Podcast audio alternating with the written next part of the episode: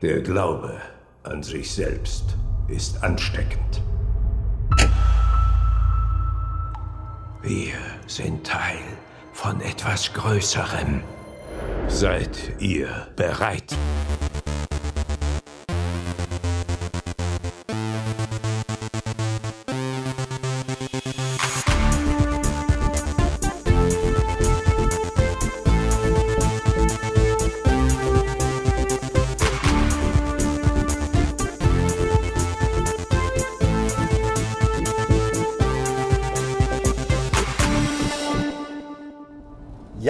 Herzlich willkommen zu Krempelcast Folge 55. Mein Name ist Steve Buchter und ich begrüße euch zur ersten Ausgabe im Jahr 2019. Eigentlich gab es über die Feiertage, über die stille Zeit, äh, ja, zwischen den Jahren nennt man sie immer gern, ja, eine ganze Menge zu sehen, zu hören, zu erleben, über das man jetzt ausführlich sprechen könnte. Und das soll auch passieren, aber noch nicht heute, sondern in der nächsten Ausgabe. Es ist schon geplant, dass wir uns wieder in etwas größerer Runde zusammensetzen und dann ausführlich quatschen. Das hört ihr also demnächst. Heute soll es erstmal nur um ein einziges Thema gehen. Ein Film, der schon in dieser Woche ins Kino kommt. Und ihr habt es in der Beschreibung sicherlich schon gelesen. Es geht um Glass von M. Night Shyamalan. Zum jetzigen Zeitpunkt habe ich den Film noch nicht vollständig gesehen. Ich habe bisher nur 20 Minuten daraus sehen dürfen bei einem Event, bei dem M. Night Shyamalan selbst zugegen war und konnte dort auch äh, ein paar Fragen stellen und sie mir anhören. Äh, Fragen und Antworten gab es da vom Regisseur. Daraus soll nachher auch noch äh, was kurz zu hören sein. Aber am Ende der Folge bekommt ihr auf jeden Fall auch meine Kurzkritik, den Eindruck nach dem Sehen. Denn heute Abend geht es in die Pressevorführung. Da wird der Film dann endlich gezeigt und vorgestellt. Und äh, da er eben schon in dieser Woche startet, bekommt ihr dann auch sofort die kurze spoilerfreie Kritik zum Film. Zumindest hoffe ich, dass es spoilerfrei wird. Ähm, noch, wie gesagt, weiß ich ja auch nicht so genau, wie sich der Film gestalten wird. Wobei die ersten 20 Minuten vielversprechend waren und ich äh, tatsächlich wahnsinnig Lust auf den Film habe. Denn ich habe mir äh, vor kurzem, also vor zwei Tagen, nochmal Unbreakable angeschaut. Den Film, auf den ja Glass sich bezieht oder zu dem Glass nun eine vollwertige Fortsetzung ist, eigentlich schon die zweite Fortsetzung. Wie kommt das? Der Reihe nach. Äh, wir haben es im Krempelcast schon mal besprochen. Es ging schon mal um das Schaffen von M. Night Shyamalan, aber ich möchte trotzdem jetzt für alle, die das nicht kennen und sich äh, da nicht so zu Hause fühlen, noch mal ein bisschen beleuchten und noch mal kurz ein bisschen zusammenfassen. Also M. Night Shyamalan war ja im Jahr 99 fulminant gestartet mit äh, The Sixth Sense, mit Bruce Willis damals, ein fantastischer, ja, Gruselfilm, Grusel, Thriller, Drama. Ähm, nicht so ein klassischer Horrorfilm, aber trotzdem dem Genre natürlich äh, zuzuordnen. Ähm, ich finde immer, es ist für mich nicht ganz so gruselig oder spooky, wenn es am Ende eine versöhnliche Auflösung gibt. Und das hat dieser Film, ohne da jetzt zu viel verraten zu wollen. Ich denke, die meisten Leute kennen den Film, aber den entscheidenden äh, Spoiler werde ich jetzt hier nicht geben, denn äh, ab und zu gibt es ja doch Leute, die ihn noch nicht kennen. Unbedingt mal ansehen. Six Sense hatte einen wirklich äh, ja, überraschenden Schluss.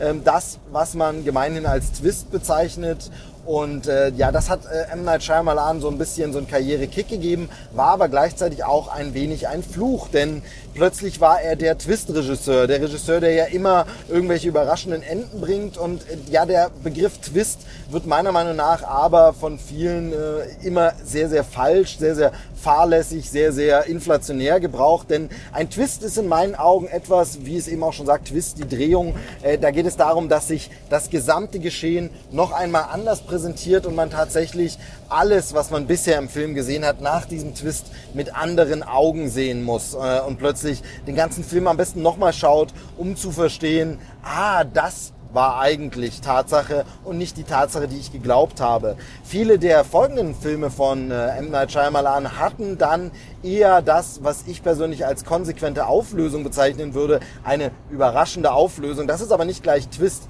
Eine überraschende Auflösung ist auch, wenn am Ende des Bond-Films dann plötzlich enthüllt wird, wer denn der Bösewicht die ganze Zeit war. Das ist aber kein Twist. Das äh, verändert den Film jetzt nicht im Sehen, sondern vorher war dieser Bösewicht vielleicht im Halbdunkel, im Schatten immer zu sehen, sodass ich wusste, es gibt hier einen Bösewicht, der hinter dem Ganzen steht. Ich sehe nur das Gesicht noch nicht. Und am Ende sehe ich es dann und dann ist es eine Auflösung und vielleicht kann ich Krimi-mäßig auch schon mitraten und mit überlegen, wer könnte es denn sein. Vielleicht gibt es auch schon Andeutungen des Ganzen, während beim Twist meiner Meinung nach nicht wirklich Andeutungen drin sind. Zwar, wenn ich den Film dann nochmal schaue, kann ich sagen, ah, okay, das ergibt jetzt Sinn, weil eben jetzt klar ist, eigentlich waren die Sachverhalte so. Aber es ist für mich schon ein Unterschied und deshalb finde ich, dass der folgende Film von Shyamalan und auch die, die dann kamen, nicht wirklich Twists hatte. Also The Village hatte noch mal einen, ähm, aber zum Beispiel Unbreakable und auch Science haben meiner Meinung nach nicht das, was man als klassischen Twist bezeichnen kann, sondern sie haben eine konsequente Auflösung. Alle Handlungsstränge laufen auf eine Erklärung hinaus, die man auch eigentlich vorher durchaus schon erraten und erkennen kann wenn man äh, ein bisschen mitdenkt, ein bisschen mitgrübelt, ähm, dann ist man sich vielleicht noch nicht sicher, aber man kann sagen, ah, könnte sein, dass, beziehungsweise manches wird sogar explizit so schon gesagt. Das ist mir jetzt nochmal aufgefallen bei Unbreakable beim erneuten Schauen. Ich habe den Film jetzt sehr, sehr lange nicht gesehen, mag ihn aber sehr, mochte ihn äh, damals sehr, war damals unglaublich überrascht. Der Film kam 2000 äh, heraus und noch einmal spielte Bruce Willis für M. Night Shyamalan die Hauptfigur. Und äh, es geht in dem Film um einen Mann, David Dunn, der einen Zugunfall, ein Zugunglück überlebt, als einziger Überlebender. Das ist schon spektakulär genug, aber er hat auch keinerlei Kratzer, keinerlei Verletzungen, kein Knochenbruch, nichts. Und äh, wie sich herausstellt, er wird dann auf eine Fährte gebracht von einer weiteren außenstehenden Person, die er bisher nicht kannte, wird er auf die Fährte gebracht. Denk mal drüber nach, warst du eigentlich jemals krank? Warst du schon jemals verletzt? Kann es sein, dass du unzerbrechlich bist, unbreakable, äh, unverwundbar ähm, und, und das äh, wird dann relativ schnell eingeführt, dass du quasi ein Superheld bist. Ähm, ein realistischer, moderner Superheld, ein ja das realistische Beispiel für das, was wir aus Comics kennen, ein Held, der äh, einfach unzerstörbar, unverletzlich ist. Ähm, darum geht es in dem Film und der Film macht sehr, sehr schnell deutlich, nämlich direkt mit einer Texttafel am Anfang, dass es hier um eine Analogie zu Comics geht, zu Comicheften, zu Comicheftreihen, zu Superheldenfiguren und das eben schon im Jahr 2000. Also bevor der ganze Comicfilm-Hype, wie wir ihn heute kennen, durch äh, X-Men und Spider-Man und Co. losgetreten wurde, das äh, Marvel Cinematic Universe war noch gar nicht denkbar. Also da gab es wirklich noch gar nichts, was in die Richtung ging. Das ging ja dann erst 2008 los mit Iron Man. Also da ähm, hat er wirklich sehr, sehr viel vorweggenommen. Und ähm, wie er selber in dem Gespräch, von dem ich eingangs schon erzählte, gesagt hat, wurde der Film damals, und ich erinnere mich daran tatsächlich auch, tatsächlich auch ohne jeglichen Bezug zu Superhelden vermarktet. Also er hatte mit Six Sense diesen riesigen Hit und dann hat eben äh, der Verleih, das Studio Touchstone Pictures hat dann eben den Film vermarktet als Mystery Thriller und ich kann mich wirklich noch erinnern, dass es im Trailer sehr darum ging, ähm, ja, hier ist ein Mann, der hat als einziger ein Zugunglück überlebt. Was ist das dunkle Geheimnis dahinter? Wie funktioniert das? Es wurde als Mystery Thriller vermarktet, eben damals der Akte X-Hype durchaus noch am Laufen. The Sixth Sense als äh, Thriller eben mit überraschender Wendung und Mystery und Geistern. Also versuchte man es mehr so zu vermarkten und es war überhaupt nie die Rede von Comics. Und deshalb war ich umso überraschter, als ich im Kino eben direkt die Texttafel sah, die ein paar Fakten über Comics äh, präsentiert. Und als es dann wirklich damit losging, dass äh, Comics im Film vorkamen, ähm, der junge Elijah in einer Rückblende ein Comic von seiner Mutter geschenkt bekommt, da war ich natürlich sofort Feuer und Flamme und begeistert als Comicleser. Jetzt war ich natürlich ein Comicleser aus der Provinz. Ich hatte keinen Comic-Shop damals noch ähm, als 18-, 19-Jähriger noch nicht wirklich so die Möglichkeiten, da groß äh, Comics aus dem Internet zu bestellen. Und von daher kannte ich natürlich nur, was so am Kiosk war, aber war trotzdem schon interessiert an Marvel Comics, an DC Comics und fand das natürlich faszinierend, jetzt plötzlich in einem Hollywood-Blockbuster mit Bruce Willis hier so eine Comic-Thematik behandelt zu sehen. Das war unglaublich und äh, ja, mind-blowing würde man heutzutage sagen. Vielleicht ist das ein bisschen übertrieben, aber so ging es mir halt wirklich als Jugendlicher. Wirklich dachte, wow, hier behandelt das jemand groß. Und ich fand es eben auch Schade, dass damit nicht groß beworben wurde. Und ähm, nun ist es so, dass äh, viele, viele, viele Jahre später, ich möchte auf das zwischenzeitliche Schaffen von Shyamalan jetzt nicht eingehen, nur ganz kurz so viel, wie gesagt, das habe ich schon mal in einem Krempelcast ein bisschen äh, durchexerziert. Äh, zwischendurch hatte dann irgendwie so ein bisschen sein Drive, seine Handschrift, sein Mojo verloren, möchte man fast sagen, und ein bisschen Filme gemacht, die nicht sonderlich gut gelungen waren, die ein bisschen schwach waren, die tatsächlich teilweise Totalausfälle waren, muss man leider so hart sagen, die einfach gar nicht funktionieren wollen. Ähm, und es war so ein bisschen traurig. Und dann brachte er vor ein paar Jahren den Film Split raus. Und äh, da war es tatsächlich bei mir so, dass ich Split gar nicht mehr sehen wollte, weil mittlerweile mich Shyamalan verloren hat. Ich hatte vier letzte Filme von ihm gesehen, die ich alle furchtbar fand, einen schlechter als den anderen und äh, tatsächlich bei dem letzten davor, als ein paar Leute gesagt haben, der ist wieder ganz gut, das war The Visit, habe ich gedacht, okay, den schaust du mal wieder. Da haben viele Leute gesagt, okay, er kann es wieder. Hab den geguckt und fand den furchtbar. Das war so ein Found-Footage-Film. Kinder fahren zu ihren Großeltern nach Hause und da passieren dann gruselige Ereignisse und das filmen sie mit einer ähm, Heimkamera, Home-Videokamera selber. Und ich fand den ganz, ganz schlimm. Der hat gar nicht funktioniert. Der war unfreiwillig komisch, albern, grotesk mit Logiklöchern und hat mir überhaupt nicht gefallen. Und habe ich gedacht, okay, von Shyamalan schaue ich jetzt vorerst gar nichts mehr.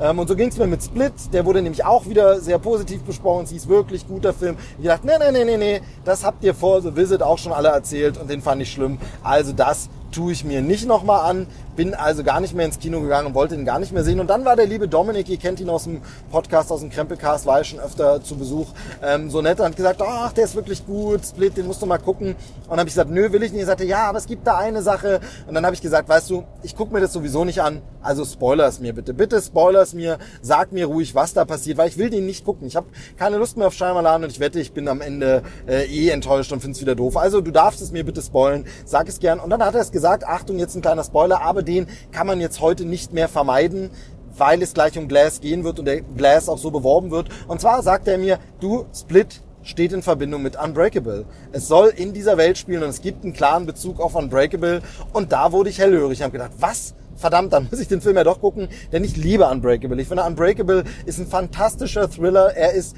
wunderbar gefilmt und inszeniert. Es äh, schneidet immer so ein bisschen schon dieses artsy-fartsy, ihr kennt ja diesen Begriff, schneidet er so ein bisschen an, ist manchmal auch so sehr, sehr ruhig inszeniert, sehr, sehr, ja, stilvolle, elegische Bilder und vielleicht manchmal so ein Hauch prätentiös, aber immer gerade noch bevor es nervt, sondern eben eher so, dass man sagt, wow, das ist wirklich verdammt gut, ähm, gefällt einem und ähm, überträgt eben dieses ganze Comic-Medium und Comic-Ding so in die realistische Welt, dass man da einfach äh, Lust drauf bekommt. Und ich mag diesen Film so sehr. Ich mag den Soundtrack, ich mag alles, wie er inszeniert ist. Und habe gedacht, okay, dann muss ich Split wohl doch gucken. Und ich habe Split angesehen und ähm, ja, tatsächlich ist es ein sehr, sehr guter Film, äh, ein sehr guter Thriller, der vor allem von der großartigen Darstellung von äh, James McAvoy lebt. Der spielt hier einen ähm, ja, Killer, einen Verbrecher, der gleichzeitig eine multiple Persönlichkeit ist, eine Persönlichkeitsstörung hat, mehrere Persönlichkeiten in sich beherbergt. Ich glaube, 23 Stück sollen es sein. Das ist ein bisschen too much. Also hier hätte es auch gereicht, wenn er einfach im Film fünf gespaltene Persönlichkeiten hätte, die man auch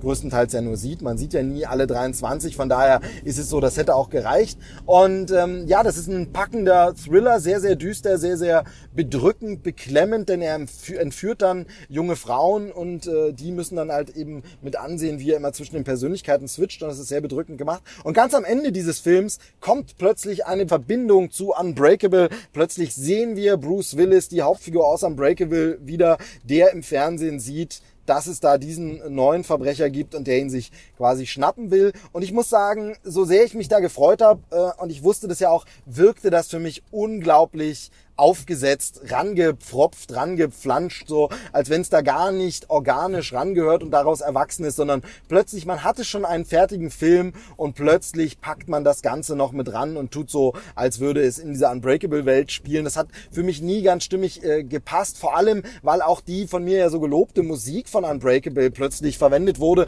Also die Musik von Split, plötzlich switchte das. Wir hören wieder das Thema aus Unbreakable und plötzlich ist das zu sehen und wie gesagt, das wirkte so das hätte auch in diesen Film nicht reingehört und reingemusst. Ähm, das fand ich nicht ganz so toll, aber es machte natürlich neugierig auf Glass. Und M. Night Shyamalan hat in dem äh, Interviewtermin erzählt, dass er das Ganze wohl auch ohne Wissen des Studios gemacht hat. Also er hat Split gemacht, das äh, wollte das Studio haben, den Film, den hat er ihn verkauft und er hat angeblich, so erzählt er es, tatsächlich einfach diese Verbindung zu Unbreakable reingebaut, ohne denen das zu sagen. Im Sinne von, natürlich wussten die das vor Kinostart, sondern bei dieser ersten Präsentation, wo dann das Studio da sitzt und man präsentiert den finalen Film und zeigt es den Studiobossen und sagt, so sieht er jetzt aus, der Film, damit wollen wir an den Start gehen, war das dann drin und sie waren wohl ganz überrascht und waren vor allem geschockt und meinten, äh, Moment mal, dürfen wir das überhaupt? Denn äh, Unbreakable ist ein anderes Studio, können wir die Figuren überhaupt verwenden, alles und so. Und daraufhin sagte M. Night Shyamalan, habe ich mich schon drum gekümmert. Er ist ja mittlerweile ein großer Name, er ist auch als Produzent tätig und hat da natürlich die Verbindung und er hat das wohl vorher alles abgeklärt, hat die Rechte eingekauft oder geklärt. Ähm, wie da genau der Deal ist, hat er jetzt nicht erzählt, aber er hat eben geklärt, ja, dürfen wir verwenden, wir können das dort mit reinbauen und deshalb gab es das Problem nicht mehr. Und es wurde angenommen und das Studio hat gesagt, okay, wow, das war überraschend, aber das nehmen wir. Ähm, warum haben sie das natürlich gemacht oder warum funktioniert das heute? Ich denke, da wird ihm sicherlich äh, der, das ganze Marvel Cinematic Universe zu Pass kommen oder reingespielt haben, dass das jetzt heute funktioniert. Denn es gibt ja mittlerweile zusammenhängende Kinowelten. Das DC Universe funktioniert nicht so gut. Das Universal Monster Universum hat nicht funktioniert. Aber das Marvel Cinematic Universe funktioniert richtig, richtig gut. Ähm, da gibt es mittlerweile so viele Filme, die in dieser Welt spielen, dass ganz viele Studios das gern nachmachen würden. Eine zusammenhängende Welt, weil du natürlich immer die Fans des einen Films mit in den anderen ziehst. Und von daher wird es natürlich eine Leichtigkeit gewesen sein, ein Studio zu überzeugen, hey, wir machen jetzt hier eine Trilogie, wo drei Filme in derselben Welt spielen. Das funktioniert natürlich. Und die Comicfilme sind natürlich jetzt ganz, ganz groß. Das heißt, jetzt kann man mit diesem Fund wuchern, kann man darauf bauen und das Ganze vermarkten als Film, der, wo es um Comics geht. Und äh, das wird natürlich funktioniert haben, es dann dem Studio zu verkaufen. Ähm, denn M. Night Shyamalan sagte, dass das so ein bisschen der Punkt ist, den er bereut damals. Er bereut, dass man nicht gleich eine Trilogie rausgemacht hat. Wie gesagt, seinem, seiner Aussage zufolge war es immer als Trilogie für ihn geplant oder zumindest mit Fortsetzungen waren dort eingebaut. Und wenn man sich Unbreakable nochmal anschaut, ja, das gibt der Film auch her, aber es wirkte für mich nie so, als wenn dort wirklich jetzt äh, die Fortsetzung drin war. Plus, was für mich immer so ein Knackpunkt war, Split ist für mich nicht die Art Fortsetzung, die ich mir für Unbreakable gewünscht hätte. Ich hätte mir immer gewünscht, dass es weitergeht. Es gab über Jahre Gerüchte, es kommt ein Unbreakable 2 mit Bruce Willis. Das hieß es schon sehr, sehr lange. Immer wieder mal ploppte das auf. Vielleicht fiel es auch eher so Wunsch der Fans mehr, die dann im Foren geschrieben haben, oh, da kommt noch mal was. Aber Split, so gut der Film ist, war für mich nie die Art, in die ich die Story weiterentwickelt hätte, nie das, wo ich gesagt hätte, das will ich mit diesem realistischen Superheld jetzt sehen. Nun haben wir das nun mal bekommen. Ich bin gespannt, wie es mit äh, Glass dann jetzt eben weitergeht. Aber er hat eben gesagt, er bereut es damals äh, nicht gleich fortgesetzt zu haben oder relativ schnell. Aber es ging ihm nicht. Er war halt noch ein junger, aufstrebender Filmemacher. Zwar war Six Sense ein Erfolg, aber Unbreakable dann der zweite Film erst. Und der war nicht so ein Riesenhit. Nach Six Sense auch sehr, sehr schwer, das zu toppen. Und äh, dadurch war es natürlich eben nicht so, dass er dann jetzt äh, einfach machen konnte, was er wollte. Also hat er sich erstmal in andere Richtungen entwickelt und andere Sachen gemacht. Und das Zweite ist, dass er eben auch bereut, es nicht so als Comicfilm äh, promotet zu haben. Das ist jetzt bei Glass schon ein bisschen anders. Da wird es schon ein bisschen mehr damit beworben, wobei ich den Eindruck habe, er wird vor allem damit beworben, dass es die Fortsetzung zu Unbreakable ist, dass es damit jetzt weitergeht. Und äh, ich bin halt sehr, sehr gespannt, wie es denn jetzt weitergeht. Wie gesagt, die ersten Minuten habe ich schon gesehen. Heute Abend dann den gesamten Film. Und äh, dann gibt's von mir nochmal die Kritik. Ich würde an dieser Stelle jetzt nämlich quasi erstmal eine Pause machen mit diesem Podcast und würde sagen, okay, soweit also die Einführung, wo wir stehen bei Glass. Es kommt jetzt also der Film, von dem M. Night Shyamalan gesagt hat, er hätte ihn schon immer machen wollen. Und es geht um Comics. Ich bin da ein bisschen skeptisch, ist aber letztlich auch egal, denn es zählt, was draus wurde und vielleicht, jetzt nachdem ich Unbreakable nochmal gesehen habe, muss ich sagen, vielleicht ist es sogar gut, dass er ihn jetzt erst gemacht hat, dass ein bisschen Zeit vergangen ist, dass das Marvel Cinematic Universe dazwischen war und dass er eben jetzt einfach freier schalten und walten kann, dass er jetzt mehr Sachen machen kann. I don't have to explain to Disney why why comic books is a good subject to make a movie out of, right? I don't have to do that conversation. Gleichzeitig ist es natürlich ein bisschen schade, dass er zwischendurch so diesen kleinen ja, Einbruch in seiner Karriere hatte von Filmen, die nicht so gut ankamen und nicht so gelungen waren. Denn das äh, schmälert natürlich vielleicht so ein bisschen das Vertrauen in ihn. Ich weiß nicht, inwieweit er den Final Cut hat. Ich glaube es aber schon, ähm, dass da kein Studio noch reingeredet hat. Ich bin sehr, sehr gespannt. Und äh, ja, dann hören wir uns wieder. Dann gibt's wie gesagt, auch noch einen Ausschnitt aus dem Interview mit Shyamalan und eben die Kritik zum Film. Soweit erstmal die Einführung zu Glass. Auf dem Stand bin ich jetzt. Und äh, wenn ihr Glass noch nicht gesehen habt und diesen Podcast anhört und vielleicht spoilerfrei bleiben wollt, komplett, dann solltet ihr vielleicht auch hier Schluss machen und hört dann genauso weiter an der Stelle. Wenn ihr Glass gesehen habt, dann seid ihr auf demselben Stand wie ich. Wie gesagt, jetzt habe ich ihn noch nicht gesehen und wir gehen gemeinsam hier raus. Also bis später. Tschüss, sagt Movie Steve für den Moment. Long, stupid answer to your question, but if I, I, I dream and I believe that the audience feels this stuff, that that that there's resonance. There's a reason Unbreak they started screaming about Unbreakable 18 years later in that theater without any prompting. There's a reason that it went like that in every country and everywhere. That movie had resonance. And the, ingredients had resonance. You know, we built every shot. I think there's 400 cuts in Unbreakable. That's it. And I, we built every set to the shot that I that I drew up. And you know the value of those ingredients like great you know like making great sushi it's very minimal amount of ingredients. And and you but the best rice and the best tuna and the best wasabi you know all that stuff and it, and it and it resonates with you. It's sticky you know.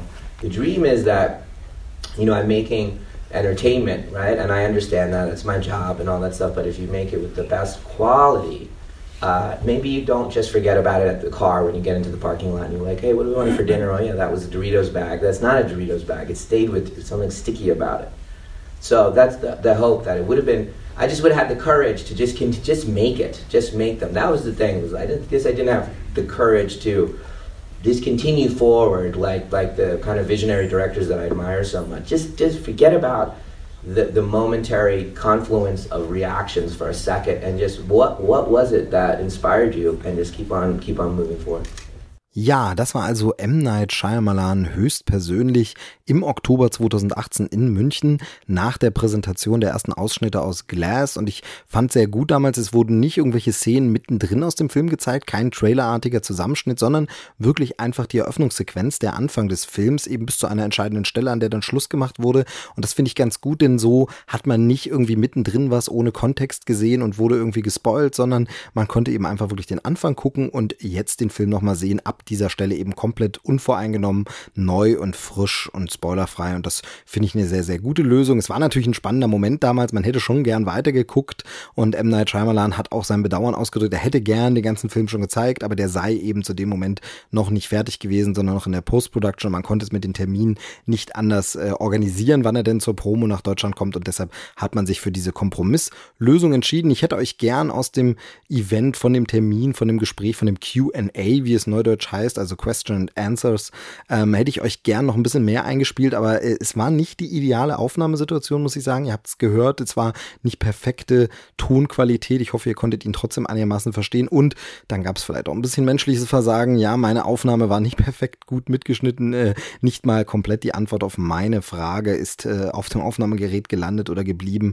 Ähm, da habe ich einen kleinen Fehler gemacht. Das ärgert mich natürlich ein bisschen, aber ich habe gut zugehört und äh, habe ja für euch auch schon ein bisschen zusammengefasst, was er gesagt hat und ihr habt ihn jetzt ein bisschen gehört und ich denke, äh, da bekommt ihr so einen kleinen Eindruck. Insgesamt aber ein sehr, sehr schöner Termin. Ich fand toll, dass das organisiert wurde, denn ähm, ja, es ist einfach schön, so Regisseure mal kennenzulernen, selber eine Frage stellen zu dürfen und in Erfahrung zu bringen, was ist das so für ein Typ? Und ich muss sagen, er ist wahnsinnig sympathisch. Er wirkt immer so ein bisschen neckisch, ironisch, das, äh, also so ein bisschen keck, äh, um mal dieses äh, sehr, sehr altbackene Wort zu verwenden, aber irgendwie passt es auf ihn. Er ist so ein bisschen verschmitzt und ähm, äh, aber wie gesagt, sehr, sehr sympathisch, sehr zurückgenommen. Er wirkt überhaupt nicht irgendwie, ähm, ja, dass er jetzt besonders sich selbst als Star sieht und da sehr, sehr Allüren hätte oder so, sondern wirklich äh, nett und freundlich und sympathisch. Und das ist äh, doch ein schöner Eindruck, den er da hinterlassen hat. Und das ist gerade toll, wenn das so ein Regisseur ist, der einen selber ja doch äh, sehr lang begleitet hat oder dessen Werk man lange begleitet hat, immer wieder verfolgt hat. Das äh, in meinem Fall kann ich sagen, wirklich auch noch ein bisschen diese Kinoliebe dann wieder mit befeuert hat oder weiter verstärkt hat, die sich da bei mir damals als Jugendlicher ausgeprägt hat. Und dann kamen eben die Werke von Shyamalan und da war man wirklich so, ja, das ist großes Kino und das macht Spaß.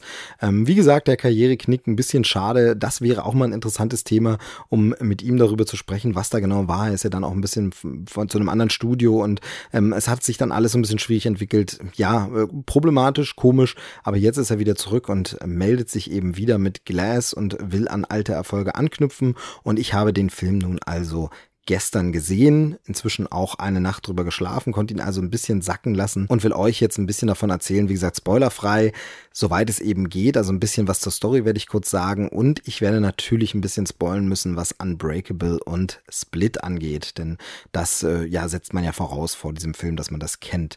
Genau, also worum geht es? Es ist so, wir machen jetzt eben diesen Zeitsprung mit, den wir von Unbreakable auch in der echten Welt erlebt haben. Es sind eben 19 Jahre später und David Dunn, also Bruce Willis, ist inzwischen ja als so vigilant, als nächtlicher Retter, als Superheld unterwegs, im Geheimen, im Verborgenen um eben irgendwelche Kriminellen zur Strecke zu bringen. Dabei wird er unterstützt von seinem Sohn, derselbe Schauspieler wie damals übrigens, sehr, sehr schön. Da sieht man eben auch, wie viel Zeit vergangen ist, wenn er jetzt plötzlich ein junger Mann ist. Und äh, ja, so geht er eben auf Streifzüge und versucht eben irgendwie gegen das Verbrechen zu kämpfen, sozusagen in dieser Welt.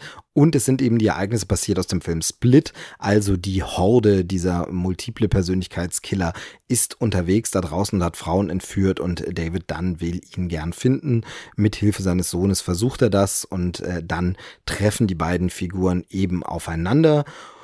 Und im weiteren Verlauf des Films, ich äh, gehe jetzt mal in der Inhaltsangabe nur so ein bisschen so weit, wie es der Trailer auch schon andeutet, äh, landen diese beiden Figuren zusammen in einer psychiatrischen Anstalt und in dieser sitzt auch Elijah, der Mr. Glass aus Unbreakable ein. Mein Name ist Dr. Ellie Staple und ich bin Psychiaterin. Ich habe mich auf Menschen spezialisiert, die davon überzeugt sind, Superhelden zu sein. Ich gehöre nicht hierher. David Dunn. Sie halten sich für außergewöhnlich stark. Aber es gibt Menschen, die genauso stark sind wie sie. Kevin Wendell Crump. Sie glauben, dass zwei Dutzend Seelen in ihrem Körper leben. Nennen Sie mich Norma. Ich bin ja so aufgeregt! Elijah Price. Sie besitzen einen überragenden IQ. Sie halten sich für übermenschlich. Was, wenn ich Ihnen sage, dass Sie sich irren? Also alle drei Figuren aus den beiden Vorgängerfilmen treffen jetzt aufeinander, sitzen in einer Situation zusammen und äh, was dann ab da passiert, sei jetzt eben hier noch nicht verraten. Es ist ein Film, bei dem ich sagen muss, dass ich mich sehr, sehr schwer tue, ihn jetzt zu beurteilen, schon zu beurteilen. Ich weiß nicht, ob es mir je leichter fallen wird, ihn zu beurteilen, denn er ist wirklich ein ganz, ganz seltsamer Hybrid. Dieser Film ist halb Unbreakable, halb Split und mischt das Ganze zusammen und das will für mich nicht so ganz funktionieren. Es ist ein starker Film, es ist ein guter Film, es ist durchaus ein sehenswerter Film, denn M. Night Shyamalan zeigt das reine Handwerk, was er kann, auf jeden Fall sehr deutlich. Da sind Kameraeinstellungen dabei, da sind gut gemachte Szenen, gut durchdachte Szenen, da sind auch ein paar wirklich starke Dialoge ein paar Charaktermomente. Schauspielerisch ist das natürlich gerade von Seiten James McAvoy wieder fantastisch. Bruce Willis kann jetzt nicht so wirklich glänzen, weil er ist eher der grantelige alte Mann, der so ein bisschen, ja, äh, weiß ich nicht, in die Jahre gekommen ist und gar nicht mehr so viel Elan versprüht. Das passt zur Figur. Das kann aber auch am Schauspieligen schwer zu sagen. Und Samuel L. Jackson hat eben einfach weiterhin eine sehr, sehr starke Präsenz, dass er gar nichts sagen muss, einfach nur mit Blicken arbeiten kann und trotzdem überzeugt. Deshalb schauspielerisch ist das sehr stark. Es ist sehr, sehr gut inszeniert, stilistisch erinnert es eher an Split obwohl es gute Kameraeinstellungen gibt, fehlt mir so ein bisschen dieser Style von Unbreakable. Der wird an ein, zwei Momenten zwar zitiert, es gibt Rückbesinnungen auf den Film und das fügt sich dann nahtlos schön ein, sodass man merkt, okay, das ist schon noch eine ähnliche Handschrift, aber es ist auch trotzdem ein bisschen anders. Also, wenn ich an Unbreakable denke, dann denke ich persönlich, habe ich da bestimmte Szenen sofort im Kopf, sofort Bilder im Kopf. Das fängt einmal an mit der Einstellung direkt zu Beginn von Unbreakable durch die Sitze im Zug gefilmt und eine zweite Szene, die mir immer eigentlich sogar als erstes erstes in den Kopf kommt, wenn ich an Unbreakable denke, dann ist es das Comicheft, das der junge Elijah sich auf der Parkbank anschaut und wie dann die Kamera sich mitdreht. Das war äh, damals für mich sehr, sehr prägend, beeindruckend und äh, ja, ist mir nie wieder aus dem Kopf gegangen, hat mich nicht losgelassen und äh, ja, solche Szenen hatte ich persönlich zum Beispiel in Split gar nicht. Und die habe ich jetzt nach Erstsichtung auch irgendwie nicht nach Glass. Also da ist jetzt keine Einstellung, wie ich sage, ja, ganz genau diese Szene. Und das ist so, wo man eben das Gefühl hat, es ist jetzt doch eine andere Handschrift. Es könnte jetzt quasi auch eine Fortsetzung von einem anderen Regisseur sein. Es ist eben nicht diese Fortsetzung, die sich so organisch nach Unbreakable anfühlt. Es fühlt sich stärker nach einer Fortsetzung von Split an. Deshalb meine Prognose, auch Leute, die Split super mochten und toll fanden, werden diesen Film wirklich sehr gut finden. Und Leute, die eher Fans von Unbreakable waren, werden hier ein bisschen bisschen enttäuscht werden. Wie gesagt, deshalb ist es trotzdem ein guter Film. Es gibt wieder diese Comic-Thematik, die ist jetzt stark drin, wieder wie in Unbreakable. Ich fand ja immer, dass die in Split irgendwie total vernachlässigt war und deshalb das auch nicht zusammenpassen wollte, denn da war diese Comic-Analogie gar nicht so rausgearbeitet, gar nicht so stark. Allein schon, es wird dann immer gesagt, der Name Die Horde, das ist ja wie eine Comicfigur, finde ich jetzt gar nicht so. Also das weckt bei mir nicht zuerst eine Assoziation an äh, Comics, muss ich ganz ehrlich sagen. Das ist bei einem Namen wie Mr. Glass schon ein bisschen anders oder bei einem äh, Begriff Unbreakable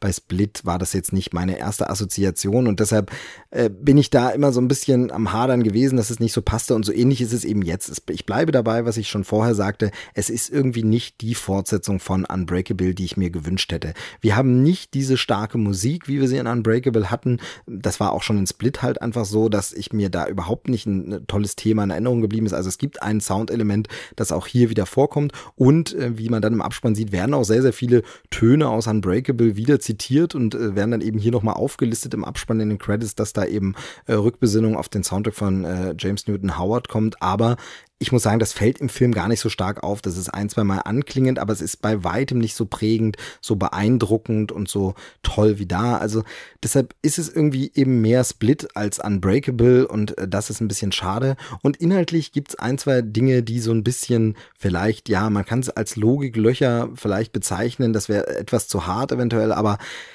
die nicht so ganz funktionieren wollen. Und es gibt äh, eine Sache gegen Schluss. Und wie gesagt, ich bleibe spoilerfrei, aber das, ich glaube, man kann hier noch nicht den Begriff Redconning verwenden. Äh, Redcon, das ist ja immer, wenn man sagt, es wird nachträglich etwas geändert.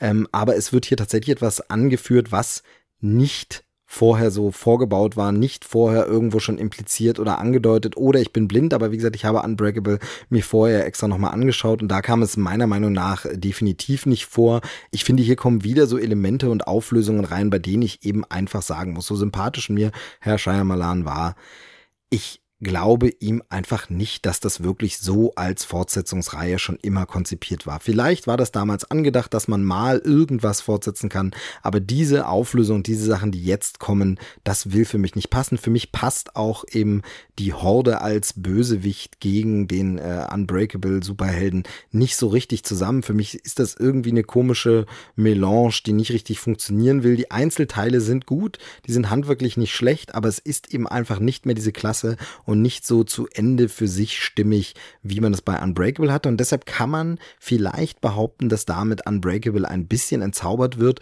Das ist immer aber ein wenig Geschmackssache. Also äh, ob einen das sehr stört, ob man sagt, ja, das schmälert jetzt für mich die Gesamtreihe, wenn dann das später nicht mehr so stark ist. Es ist auf jeden Fall nicht so, dass sich jemand hier wirklich blamiert damit, dass man sagen muss, oh Gott, das ist ja furchtbar, das kann man sich nicht angucken. Also davon ist Shyamalan weit, weit wieder weg zum Glück. Es ist ein wirklich guter Film und äh, für sich genommen wäre vielleicht sogar sehr gut als Fortsetzung, als Reihe. Mag es mir nicht so ganz gefallen, bin ich nicht ganz so überzeugt ähm, und finde einiges auch ein bisschen schade und fragwürdige Entscheidungen. Aber es ist auf jeden Fall ein sehenswerter Film und wer Split mochte und wer Unbreakable mochte, der kommt, glaube ich, an diesem Film einfach nicht vorbei, sollte ihn sich angucken und äh, eben, es gibt ein paar Elemente, die sind so, da wird man, glaube ich, in Zukunft noch lange drüber sprechen müssen. Die wird man nochmal zitieren, da wird man nochmal rankommen, aber es ist eben vieles auch nicht so vielschichtig und nicht so wie in äh, Unbreakable. Und es wird, gibt auch nicht so viele Geheimnisse, es wird alles sehr, sehr gut erklärt, sehr, sehr viel erklärt. Das geht für meinen Geschmack sogar teilweise teilweise ein Tick zu weit. Es ist so, ich würde mich mal aus dem Fenster lehnen und sagen, ich glaube, man muss auch nicht mal unbedingt Split gesehen haben, um diesen Film zu verstehen. Ich würde sagen, man, wenn man Unbreakable kennt und hier wieder einsteigt, wahrscheinlich braucht man nicht mal Unbreakable, weil das nochmal erklärt ist, wenn man da was dazu gelesen hat, reicht es. Aber wenn man einfach Unbreakable gesehen hat und hier wieder einsteigt, es wird zu Split im Grunde alles nochmal gesagt, was wichtig ist. Man muss den nicht gesehen haben, um das hier zu verstehen. Also es ist eben alles nicht sonderlich komplex und äh, kompliziert, sondern es ist einfach äh, sehr offensichtlich, sehr geradlinig und ähm, eine Sache, die wirklich ein bisschen schade ist, er ist gefühlt unfassbar lang. Also der Film kommt einem sehr, sehr lang vor. Er hat Längen, er zieht sich und jetzt mag der eine oder andere sagen, ja, aber das hatte ja Unbreakable auch, aber es war eine andere Art. Also Unbreakable war eben mehr dieses, ja, schwebende, verweilende in den Panels, eben untermalt auch von dieser klassischen Musik. Und hier ist es mehr so, äh, ja teilweise wirklich Langeweile, wo man denkt, jetzt komm doch mal voran, jetzt komm doch mal zum Ende, jetzt trau dich doch mal Schluss zu machen und sag mal, okay, das war's, aber nein, man hat das Gefühl, es kommt noch ein Ende und noch ein Ende und es ist wirklich ein bisschen irgendwie zu viel des Guten und daher will es nicht so ganz so richtig funktionieren. Ja, also ihr seht schon äh, so ganz, ich tue mich schwer damit zu sagen, dass der Film schlecht ist. Ich kann aber auch wirklich nicht sagen, dass er super ist, aber er ist schon gut. Es ist ein interessantes Experiment auf jeden Fall. Es ist auf jeden Fall mal was anderes und es ist etwas, wo man sagen muss, vielleicht schaut man sich lieber sowas Frisches an, obwohl es natürlich eine Comic-Sache ist, so Comic-Film-Thematik und sowas. Und das ist natürlich ähm, so ein Ding, wo man sagen kann, das ist nicht neu, aber es ist in gewisser Weise dann doch eben mal was ganz anderes, was anderes gemacht aus dem Ganzen. Und da muss man sagen, vielleicht nimmt man dann lieber in Kauf, dass da ein bisschen was gescheitert ist, ein bisschen was nicht funktioniert hat, ein bisschen was nicht wirklich so aufgeht und funktioniert, als wenn man 0815 Reißbrettfilme nimmt, die zwar vielleicht funktionieren, die aber langweilig sind, denn langweilig in dem Sinne ist es einfach nicht. Es ist ein interessantes Experiment. Ähm, wie kann das funktionieren? Wie kann man das übertragen? Und äh, wie wird es aufgelöst? Wir haben gute schauspielerische Leistung und deshalb ist es ein Blick auf jeden Fall wert. Und ich möchte zum Abschluss Abschluss jetzt äh, meinen äh, Trailerschnack-Kumpel und Mitpodcaster Joel zitieren. Ähm, er hatte das heute, wir haben ja so eine WhatsApp-Gruppe, wo wir auch ein bisschen so Filmthemen bequatschen und besprechen und hat es sehr, sehr schön auf den Punkt gebracht. Ähm, ich werde es einfach mal vorlesen. Er hat geschrieben, die Filme lassen mich immer noch ratlos zurück. Zu viele Fehler, um richtig geil zu sein, aber doch zu außergewöhnlich, um es einfach abzutun. Ich weiß immer noch nicht, was ich davon halten soll, fand es aber doch schon sehenswert. Und ich finde wirklich, das trifft den Nagel auf den Kopf. Es ist wirklich ähm, so ein Punkt, ja, es ist sehenswert, es ist etwas, darüber wird man sprechen, darüber lohnt es sich zu sprechen. Das lohnt sich wahrscheinlich auch nochmal anzugucken, für mich persönlich auch noch eher als bei Split, weil dafür dann doch wieder noch mehr drin steckt für mich. Also das reizt mich schon mehr, diesen Film nochmal zu sehen. Bei Split hält sich das Interesse da doch sehr in Grenzen und so. Deshalb wie gesagt, ist es so ein bisschen so eine gemischte Meinung. Ich bin wieder sehr froh, dass ich nicht die Zahlenwertungen gebe, sondern ähm, wirklich einfach mehr über die Filme rede und erzähle und gar nicht sage, ja, so und so viel von so und so viel Sternen, weil das würde mir hier wieder arg schwer fallen, es einfach so abzutun. Das wäre dann im Vergleich wieder äh, unglaublich schwierig. Die haben ähm, von Trailerschnack, da kann ich an der Stelle noch ein bisschen kurz Werbung machen, haben wir auch eine kleine Diskussionsrunde zum Film gemacht. Ganz kurz nach dem Kinobesuch äh, schnell uns zusammengesetzt, im Kino sogar noch im Foyer und dort äh, aufgenommen, wie wir kurz über den Film sprechen. Keine zehn Minuten, aber so in etwa um die Drehe. Und äh, das stellen wir als Video auf die Trailerschnack-Seite auf Facebook. Ähm, wahrscheinlich hauen wir es auch auf Instagram nochmal raus. Aber da könnt ihr nochmal gucken, was die anderen dazu sagen, was die noch dazu meinen und das Ganze ein bisschen ausgeführt. Es wird in Zukunft sicherlich über den Film noch mehr zu reden sein, wenn man dann eben Szenen im Detail besprechen kann und dann wirklich nochmal sagen kann, hm, ergibt das Sinn? War das wirklich so eine gute Entscheidung, das reinzubringen? Ähm, aber wie gesagt, da ich jetzt spoilerfrei bleiben will, soll es das erstmal gewesen sein.